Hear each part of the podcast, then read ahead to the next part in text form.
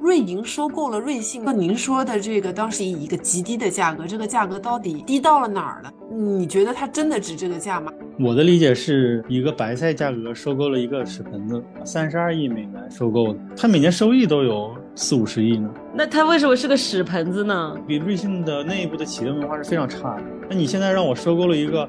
各种五花八门、各种被罚款、洗钱又偷税漏税的这个公司，瑞士政府呢是给瑞银下达了通知，就是我这不是商跟你商量，我是通知你，两天内必须收购。Hello，大家好，欢迎来到北美金视角，我是坐标波士顿的 Alan。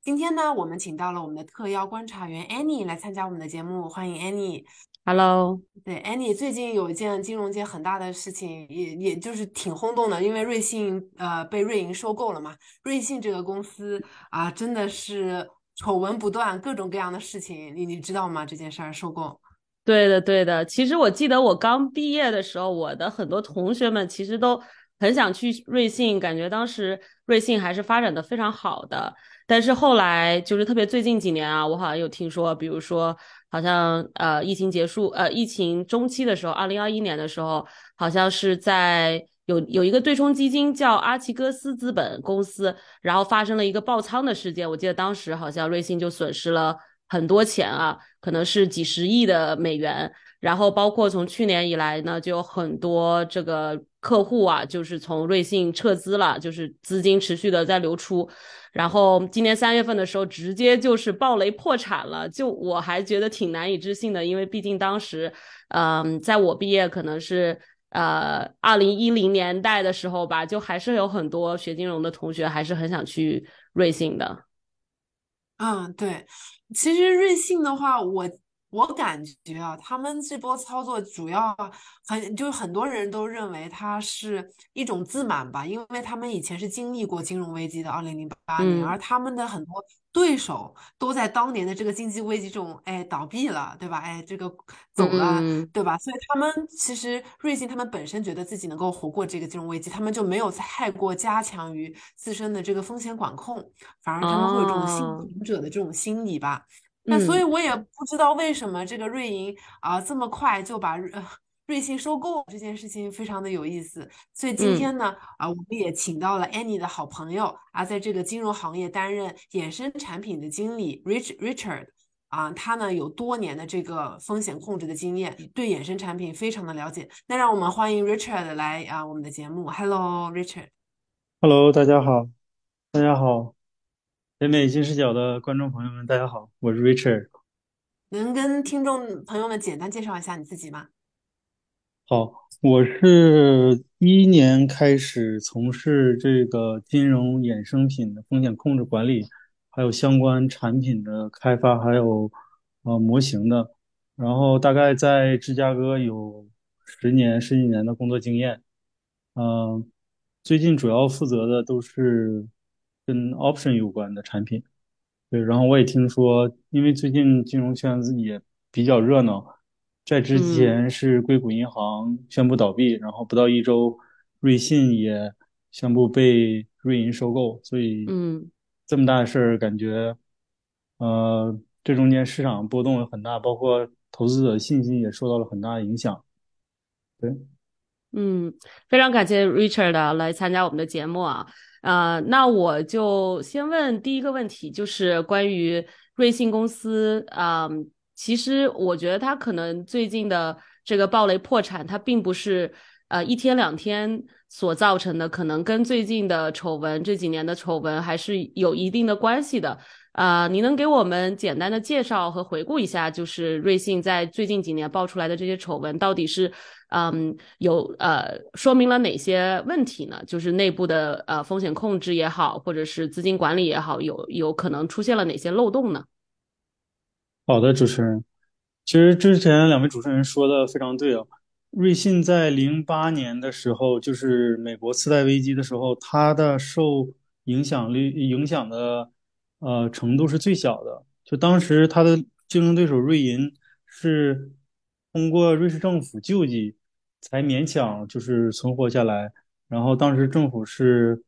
就是相当于又拨贷款，然后又免债，各种救济吧。但是对于瑞信，它是没有任用任何瑞士政府的救济，就自己就活过来了。就零八年相当于是瑞信的高光时刻，但是从零八年一直到二零二三年这十几年，他一直走的是下坡路。但如果我们看其他银行，比如说其他投资银行，比如高盛啊、美银、美林，或者是呃大摩、小摩，他们的股票市值和公股票的这呃股票和公司的市值一路是一路往上走的。但瑞信这十几年的公司股票价格一直是下跌的。如果谁持有瑞信的股票，那真的是是一个比较痛漫长的痛苦过程，因为它十年基本没有涨过，十几年。对，如果我们想知道、想深入了解这个瑞信为什么突然间就被收购了，我们可能需要回顾一下瑞信历史。就其实它并不是突然间倒闭的，瑞信成立于一八五六年。它是有一个，它相当于它是一个一百多年的一个投行。它最开始成立的时候呢，就只是一些柜台存款，然后法币兑换，还有一些存款账户，只面向于中产阶级和消简单就是小型消费者。后来慢慢的，他在呃二十世纪初开始做商业银行，然后开始合并一些小银行。等到一九零零年、一九九零年到两千年的时候。它的市场份额已经很大了，大概是在就是世界上能排到前三十。它跟之前暴雷的硅谷银行规模是完全不一样的。瑞信的最高的时候，市场管理资产管理规模大概是一点五万亿，呃，然后硅谷银行其实只有两千亿，就是它是它七倍。但瑞信破产的时候被收购价格是三十二亿美元。就当时硅谷银行还有一百八十亿市值，所以相当于白菜价格被收购了。就这么看的话，其实是非常廉价的被收购。那个，那他那他到底呃哪几个大的事件对他产生了决定性的因素，导致他最近会被这么低的价格收购呢？嗯，你大的事件有我我的理解是有那么两三个。第一个主要就是在。二零零八年的时候，二零零八年的时候，次贷危机，大家只要有投行业务的银行都损失比较大，它呢损失也比较大，但是它的它主业还是私人银行，就 private banking 那那一方面，所以说它的投行本身亏钱，呃，本身也也没有盈利，但是亏钱也非常少，所以说他就活下来了。但是之后呢，他的私人业务银行，因为他私人业务银行主要是。瑞士嘛，它首先是个中立国家，然后它的联邦法律里写的就是说必须替客户保密，这就变相导致了它会协助偷税漏税这方面。然后当时美国司法部，呃，又去全世界去查这个，就是谁帮助美国公民去偷税漏税，然后瑞信就相当于躺枪了。当时是零八年到一二年这四年。美国司法部的指控大部分都成立，一共是瑞信一共是赔了二十六亿美元的罚款，这是他第一踩的第一个坑。然后这之后呢，他也有大大小小的罚款，因为就像我说的，他是他主业是私人银行，所以说他又替客户保密，那不免很多就是不是很正规渠道来的钱都存在他那，所以说经常就会被各个国家政府去罚。就今年两亿，明年五亿这种罚款，对，这十几年间他的罚款一直没停。然后到了二零二零年的时候，嗯，二零零二零年底吧，他的他的资产规模相当于瑞士 GDP 的两倍，就是已经很大了。但是他每年一直在罚款，然后他的投行业务还不赚钱。对啊，这样的，对他投行业务一直是不赚钱的，一直就是赔钱。嗯，他跟他的风格有关。嗯，那这个公司为什么会被瑞银收购呢？既然听你讲说他每年都在亏钱，投行业务又不赚钱，还要罚款，那被收购了之后对瑞银有什么好处吗？他为什么他的他的资产管理部门是赚钱的，他的投行不赚钱。对，他的资产管理相当于他他的资产管理相当于瑞士 GDP 的两倍，他每年的就收的管理费大概都有五十几亿美金。哦，对，所以就是其实有很多大客户，对，有很多大客户、高净值客户放在他那儿，对，嗯，然后每年就是被各个国家政府去投诉，呃，偷税漏税、协助洗钱，然后在二零一五年的时候，他有一个间谍门事件，就是二零一五年三月，当时新上任了一个 CEO，这个 CEO 呢和他的一个高管不是很，就是不是很对付，两个人关系不是很好，就是每天就是因为小事儿，然后开会的时候就是呃互相怼。啊，这个赢，这个后来，因为他是 CEO 嘛，CEO 权力还是比较大，而且最后那个高管就被迫离职了。但这个高管因为是在瑞信干了很多年，他在离职的时候呢，就也带走了一批人，就陆陆续续的。而且他离职以后，他去了瑞银，瑞银和瑞信一直都是竞争对手，这一百多年，对，他就带走了一批人。这个 CEO 当时就特别气愤，然后就私下里呢找了几个，呃，就是。私人侦探一样去收集他呃这个高管嗯带走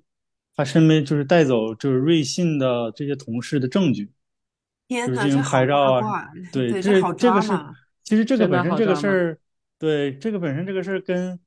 瑞信的业务没有任何关系，但这个间谍门事件影响非常恶劣，因为他在舆论上让他这些客户就觉得就是。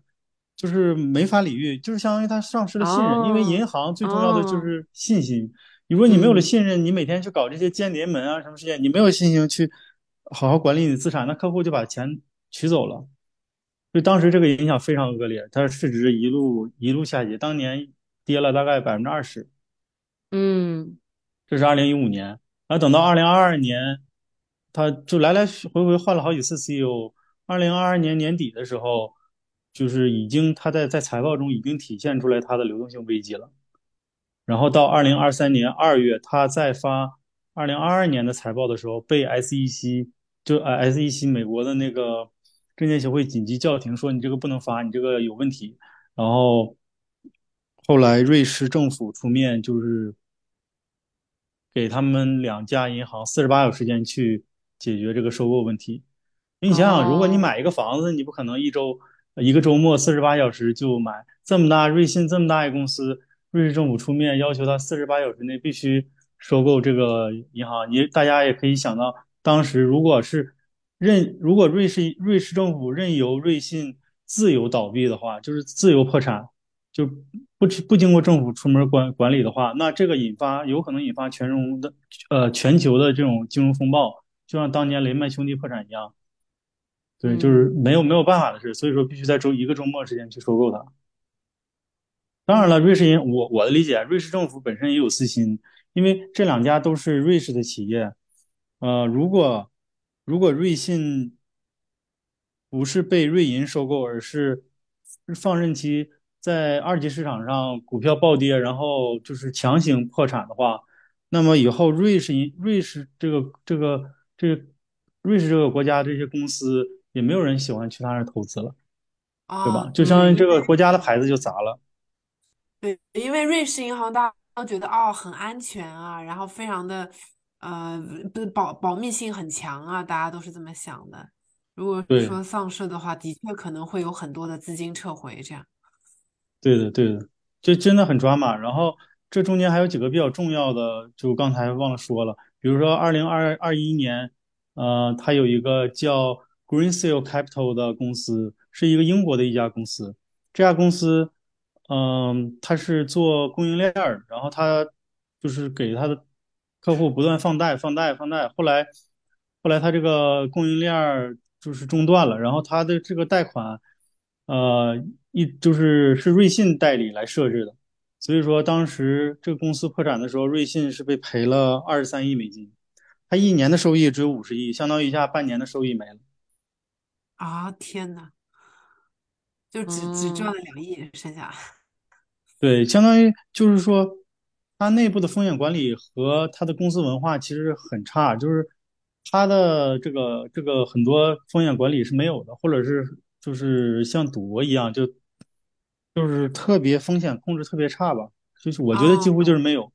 然后二零二一年同年的三月，刚才主持人说的，他一个叫。呃，Archegos Capital 的一个，嗯，呃，Asset Management Company，它是美国的一个家族基金。然后他呢，这个家族基金，呃，有一个投资经理，他叫 Bill 黄，是一个韩国人。哦。他当时收，他当时是通过美国的五家，呃，六家投行这六家投行，比如说都是特别有名的高盛啊，然后大摩、小摩，还有还有瑞信啊，这几家投行通过签了一些协议，就是给他巨额放贷，然后进行高高的杠杆的这个股票操作，而且买的都是中概股，当时杠杆特别高。然后二零二一年大家都知道，呃，当时美 美股是有一个，对，美股是有一个小幅的下跌，其实。当时来看，现在来看就是一个小幅下跌了。当时中概股，嗯嗯，但是很不幸，他他手里的六个基金全都是中概股。然后当四十八小时应该是两天内爆仓了两百亿美金，被称为历史上亏钱最快的男人。哎，我天，赚赚钱也很难，对，亏钱也很难。对，其实一个市场的小波动，它杠杆太高了，然后导致爆仓两百亿。当时这高盛是跑最快的，基本没怎么亏钱。然后瑞银是不是亏了八亿美元？然后瑞信呢？因为他他手里的头寸在瑞信那儿是最大的，然后瑞信呢又特别贪，他又跑得特别慢，呃，风险管理控制又差，所以说他是最后一个跑的，最后跑的那损失是最大，当时损失了五十五亿，相当于一年的收益就直接就没有了。所以说这二零二一年加起来，之前发了二十三亿，这又损失五十五亿。这两个事情加起来就八十多亿，呃，七十多亿美金就没了。嗯嗯，那真的还是很多钱啊。对，然后就他的亏钱速度比他赚钱速度快太多了。我是想说，就是听起来感觉瑞幸其实是一个非常倚仗于他的大客户的这么一个呃投资公司啊，就是说呃，他任何一个客户发生了问题，感觉对他的影响都非常非常的大。啊，然后我就很好奇啊，就是呃，他都已经这样了，那是不是就是表明他的这个客户资源一直在流失呢？就是这么多年下来，然后才会导致最后呃没有办法救了呢，破产了，没有办法再救他了。是的，因为他不是就是突然间因为一件事破产的，他是一点一点，每年都有一些罚款，每年都有一些雷暴，所以说他的那些客户呢。或是慢慢慢慢的流失的，就是，这就导致了他特别着急，他内部管理特别混乱，他他急于想通过现有的客户去赚钱。比如说这个 Bill 黄这个这个投资经理，他在跟瑞信谈的时候，瑞信就说：“OK，我可以给你，呃，最大的就是贷款，我可以给你，比如十倍、二十倍杠杆。那么其他的，比如高盛啊，当时只给了特别小的一部分贷款，然后就就直接就跑了嘛。所以说。瑞信就是说，他急于去赚钱，这样他的风险控制会更差，然后导致他亏钱亏更多。嗯，其实我之前还听说他给那个欧洲的大毒枭洗钱，这个事儿是实锤了，是吗？啊，对的，是有的，这个也是被后来被罚款了。嗯，对，因为我想这么多是，首先他们自己投资也失败，对吧？就是这个 PM，然后他们还洗钱，其实名声也不太好。然后加上又不停的换 CEO，然后你又说这个公司内部文化不好，风控又特别差，那瑞银收购了瑞信之后，会不会呃引入这样的一个不好的文化风气呢？也这个就是说，您说的这个当时一开始说啊，它这个收购是以一个极低的价格，这个价格到底啊低到了哪儿了呢？嗯，怎么就说能呃怎么样去比较直观的跟我描述这个价格大概有多低？你觉得它真的值这个价吗？还是说，呃，这是真的是赚了一笔，把这么多的大客户啊，都通过这个收购案啊，收购案啊，囊到了自己的这个银行的这个啊囊中？还是你会觉得说这个价格啊，还是一般一般？算上了这个 reputation 的这一部分，名气也不好呀，文化也不好啊，其实还是一个比较公允的价值。你会怎么看呢？我的理解是一个白菜价格收购了一个屎盆子。首先。哈哈哈哈首先，怎么大家一起看一下这个价格啊？三十二亿美元收购的，当然它有一些附加条款，最大的附加条款就是它把它的 AT One 的债权，呃清清零了，相当于它这个欠了一百七十亿美元的这个债直接就清零了。这个是，这我们可以后面详说一下。这个是当时把所有的这些债权人给惹怒了。三十二亿美元相当于什么什么价格呢？相当于他周五收盘的。四折，就是它收股票周五收盘的四折，相当于它二零二一年，也就是两年前股价的十分之一，相当于它零啊两千零七年历史最高位的一百分之一。天呐，它跌了一百倍啊！我的妈呀！嗯，那它为什么是个屎盆子呢？你说是收购了屎盆子呀？对，如果有一个人在二零零七年投资了瑞信，那一百块钱，那他现在就只剩了一块钱。脚踝斩了，这是属于。对，所以说这个价格其实还是比较有吸引力的。它周五收盘的时候，它市值是八十亿美金，然后瑞士政府呢，当时是给呃瑞银下达了通知，就是我这不是商跟你商量，我是通知你两天内必须收购。你看，你两天内买辆车，你可能还要想一想，你两天内收购这么大一个公司。好几万人的那个员工，对吧？其实很麻烦的。然后瑞银那行，瑞银就当时就说：“那好，我出十亿。”这个十亿其实有点侮辱人的价格了，因为当时收盘的时候八十亿，按照按照瑞信的想法，可能打个折，比如六七十亿，你收购我了，你就我也有面子，也别亏太多。然后毕竟我那么多优质资产加起来肯定是超过这个价的。当时瑞银也比较。过分，他直接给了十亿美金，因为瑞银一直都是瑞信的竞争对手嘛，两个人互相看不顺眼，那可一下有一个落井下石机会，那我就出十亿。天哪！后来瑞士政府也不会同意这个价，因为太低了，它是影响这个公司的这个信誉和品牌。以后没有人，如果你真以十亿价格收购，以后没有人敢去投瑞士这个国家的这个公司了，你动不动就贱卖了，对吧？所以说最后可能也是。瑞士政府出面三十二亿美元，但也真的是白菜价了。嗯，对，因为它本你刚刚也提到了，它 AM 这一块是赚钱的，对吧？就这一块，我拎出去我卖，大概也能卖个十亿，是这样吗？能卖个四五十亿，我觉得它每年收益都有四五十亿呢。啊，利润它真的是真的是很很好的一笔买卖，它可以把其他投行业务都斩了，然后但是它风险也很高。对，当然，刚刚才主持人问的就是说，那为什么是个屎盆子呢？因为首先他员工特别多，你收购了以后，他至少要裁。我现在听说最近放出来消息是裁，之前是说裁八千人，现在要裁到一万一千人，就是要裁员，因为他要精简他的业务嘛，他就就裁员是很正常的，很多就是说。重复的这些员工没有必要，就是这部门没有必要留着了，或者是赔钱的，直接就砍掉了。因为瑞银它是一个非常保守。我们回头看一下瑞银啊，瑞银不像不像瑞信，瑞信是五花八门的各种业务，瑞银是一个非常保守银行。它在零八年当时差点破产，然后瑞士政府出面救了它。所以说从零八年一直到现在，它都是一步一个脚印，非常低调的去发展，然后也不也不搞什么特别大的衍生品交易啊什么。所以说，他一直是一个特别保守的。那你现在让我收购了一个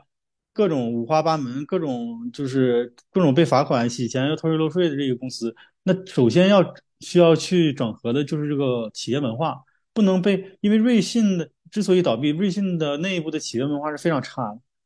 就它是有腐腐败啊在里面。所以说，如果瑞银收购了，第一步就是非常要防止它这个公司被瑞信的这个带跑了。然后呢，就是一些基础设施，比如说它的数据啊，需要重新呃导入瑞银的这个 database 啊，它所有的这些呃成本，包括基础建设成本，就是 coding 啊，或者是人力资源管理啊，然后重新整合业务，可能是需要花很多年的，三到五年甚至十年都有可能去消耗去消化一个这么大一个公司。嗯，哎，那其实听下来，这个收购案对整个行业影响挺大的。一方面影响了说裁员，对吧？那肯定有很多啊人失业，然后涌入这个行业。那还有一方面是啊，你讲的这个债权人，你刚刚说这个债权清理，那么这部分人肯定也会受到这个受呃收购案的影响。那我您您觉得还有什么样的人或者是公司会因为这个收购案受影响呢？就是能分析一下这个事件对于整个金融行业啊，或者是更广阔的各种行业的影响。好的，如果说影响的话，我们可以从两方面看。第一方面就是瑞信的股东，因为收购嘛，贱卖了，白菜价格打折，所以说股东收股东的影响是很大的。就是瑞信的股票的持有人，包括瑞信的投资者，就是瑞信的各个大股东。我猜啊，就是说为什么？为什么最后是四成？就是其实它是呃保留了一部分价值，它是三十二亿美元嘛，就是最后都转成瑞银的股票。就是如果你持有瑞信的股票，那么在收购以后，你就是持有等额的瑞银的股票，然后打了个四折。但是它的 AT1 债券持有人相当于直接就是清零了，因为债券一般是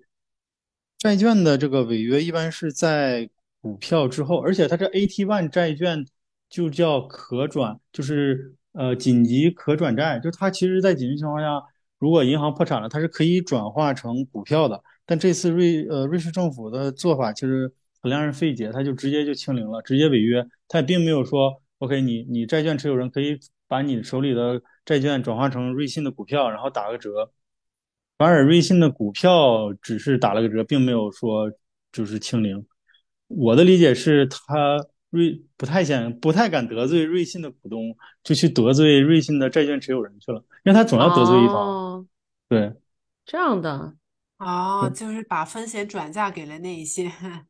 因为一般对一般这样，瑞信这种大投行，因为瑞信属于全世界百分前，嗯前三十的系统性银行。如果说它倒闭的话，就跟零八年就是那种雷曼次贷危机，然后雷曼兄弟倒闭是影响是差不多的，真的会有真的有可能会引发全就是全球的这种金融金融风暴，导致这种挤兑，嗯，所以说就没有办法让它正常破产，只能是通过呃。就是政府代理，然后让一个另一个银行去收购嘛，对吧？那你想想，这么大银行，它的这种股东、大股东，一般也都是比较大的财团，就是它影响力是很大的，包括美国呀，然后欧洲啊，或者是亚洲的，就是它一般都是股东，就是一些高净值或者大的这种财团。但是你你再看它的债券持有人，就是这些债主，AT1 的买家，就 A AT1 的买家一般都是一些。能承受较大风险的这些机构的投资者或者是对冲基金，所以说即使得罪他们，在理论就是在言论上、舆论上可能没有那么大影响，就最多就是那些公司损失点钱，但并不是会导致怎么怎么样，因为它本身就是一个投机行为，就是他去买这个债券，因为这个债券的收益非常高的。对，您说到这个大大股东啊，可能不太能得罪，对啊，我也看到好像说这个。瑞信的其中一个大股东就是沙特国家银行啊，对吧？就是好像当时一开始的时候，啊，这个暴雷的时候，曾经也有人期期盼他有投资者期盼这个沙特国家银行能够去啊增持股票，然后他最终是没有增持这个股票的，也就是说他宁愿损失也不太愿意接这个屎盆子的意思吗？现在是？对，这个其实是一个梗，就是说当时也是特别有意思。首先说一下沙特国家基金，确实是，你像他的瑞信的，就是股东沙特国家基金和瑞信的债券持有人，比如说某某就是 trading firm，那简直就是它的规模，那就是是成百上千倍的这种差距，所以说他不太敢得罪这种国家基金，只能去得罪 这些小公司了。那沙特国家基金，我觉得就是一个怎么说呢，就是完全是躺着也中枪。沙特国家基金在 二零。对，沙沙特国家基金在二零二二年投的，呃，瑞信当时投了十五亿美元，换了他们百分之九点九的股份，就留了百分之一。因为一旦，呃，达到百分之十的股份，他要就是，呃，上报就是上报给 SEC，特别麻烦，他不喜欢再就是给美国政府去汇报他的这个情况，就所以说他当时投了九点九的，换了九点九的股份，然后呢？三月十五号那一天，就是在硅谷银行倒闭的五天以后，当时沙特国家银行的主席在接受采访，然后记者去问他，就是说，哎呀，瑞信现在呃，感觉流动性出了问题，你们会不会考虑追加投资或或者怎么样的？这这个人说话呢也特别直，他也没有说什么，他直接就上来先回答一句，The answer is absolutely not，就是绝对不会。他说完这句话没到五分钟，瑞信的股票就跌了百分之二十，因为当时是 US Trading Hour，就看瑞信的股票直接就跌了百分之二十，因为市场投资者的信心是最重要的。然后这么大一个金主直接说了一个 Absolutely not，所以说大家当时就是觉得这个瑞信没救了，快马上要倒闭了，所以纷纷去卖他的股票，一下就导致这个暴跌。然后这个这这个主席后来也也被。被迫辞职了吧？应该是上个月就辞职了。但是我觉得作为一个投资人来讲，他其实这步棋走的也没有什么错呀。就是虽然说损失了他这一部分，但至少不会。更损失更多，对吧？就这个时候接这个接这个盆屎呃屎盆子，其实也不是什么好事。那就是想问一下，呃，Richard，对我们其他的投资人来讲，有没有什么建议啊？就是说，在这种嗯各种，比如说银行、金融、金融股都在跌，然后包括呃最近股市也是震荡，然后就是这这种情况下，有没有什么其他的建议，让我们能更好的控制自己的风险呢？少买金融股，好，明白了，记在小本本上。对我的理解就是尽量增呃减少就是股票的头寸，增加债券吧。因为你们也看到了，从二零二二年，从去年到现在，美联储呃这不到一年的时间加息了七八次吧，然后就疯狂加息，它的频率和幅度都是零八年以后特最大的。所以说它的美美美债也是一直在跌，所以说其实美债的价格现在还是很诱人的。如果一旦进入呃减息，就是减息周期，那可能会导致就是市场上的波动很大，然后那美债可能就会美就是它收益率会下降，美债价格就会上升。对，就是它美债的避险的呃这个因素，就是这个这个特性可以利用起来。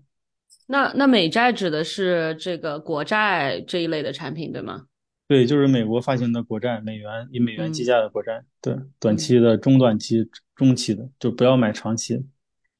好，明白了。哎呀，我听你们讲了这么一多，我觉得整个过程发生了各种各样的事情啊，其实真的挺有意思的。就看到了他，他从二零零八年，然后到今年遇到这么多的事情，其实追溯源头，可能也是很多源于他。的一种公司文化和加上又没有一个好的 CEO，然后整个对风险管理的管理的欠缺吧。然后也听这个啊，也听啊，Richard 讲了非常多关于这个金融产品的术语啊，就讲这个可转债啊啊，接着还听这个 Richard 讲了这个收购案，这个股权人居然比这个债权人先啊先偿还了，就是更加照顾到这个股东的。股东的这个状况，我觉得很有很有趣啊。那其实我们也更想了解一下这件事情背后对于瑞信各种样的啊金融产品有什么样的影响。比如说像 Richard 刚才讲到的这个可转债，其实我们也观察到，可能它对一些 CDS 啊或者是一些啊其他的金融产品有什么样的影响的话，我们下一期节目的话可以请 Richard 回来再啊跟我们好好的分析一下。Richard，那关于收购案的话，还有什么想要补充的内容吗？OK，嗯，暂时没有了。我们下一期可以聊一下，就是它与硅谷银行倒闭之间的关系。嗯嗯，好呀。哎，还正，因为我们之前也正好做了一期节目啊，就是关于这个硅谷银行的啊这个破产整个，然后后来。啊，整个过程，如果感兴趣的听众也可以去我们上一次节目听一听，那然后再听 Richard 给我们分析一下这两件事情的关联度。那我们今天节目就到这里结束了。如果喜欢我们节目的话，欢迎订阅或者是分享。我们下期再见，拜拜，拜拜。跟金视角聊人生，感谢您的收听，请在各大播放平台和公众号上搜索“金视角”，订阅我们的栏目吧。金融的金，事件的事，角度的角，一键三连，从我做起。我们下次再聊。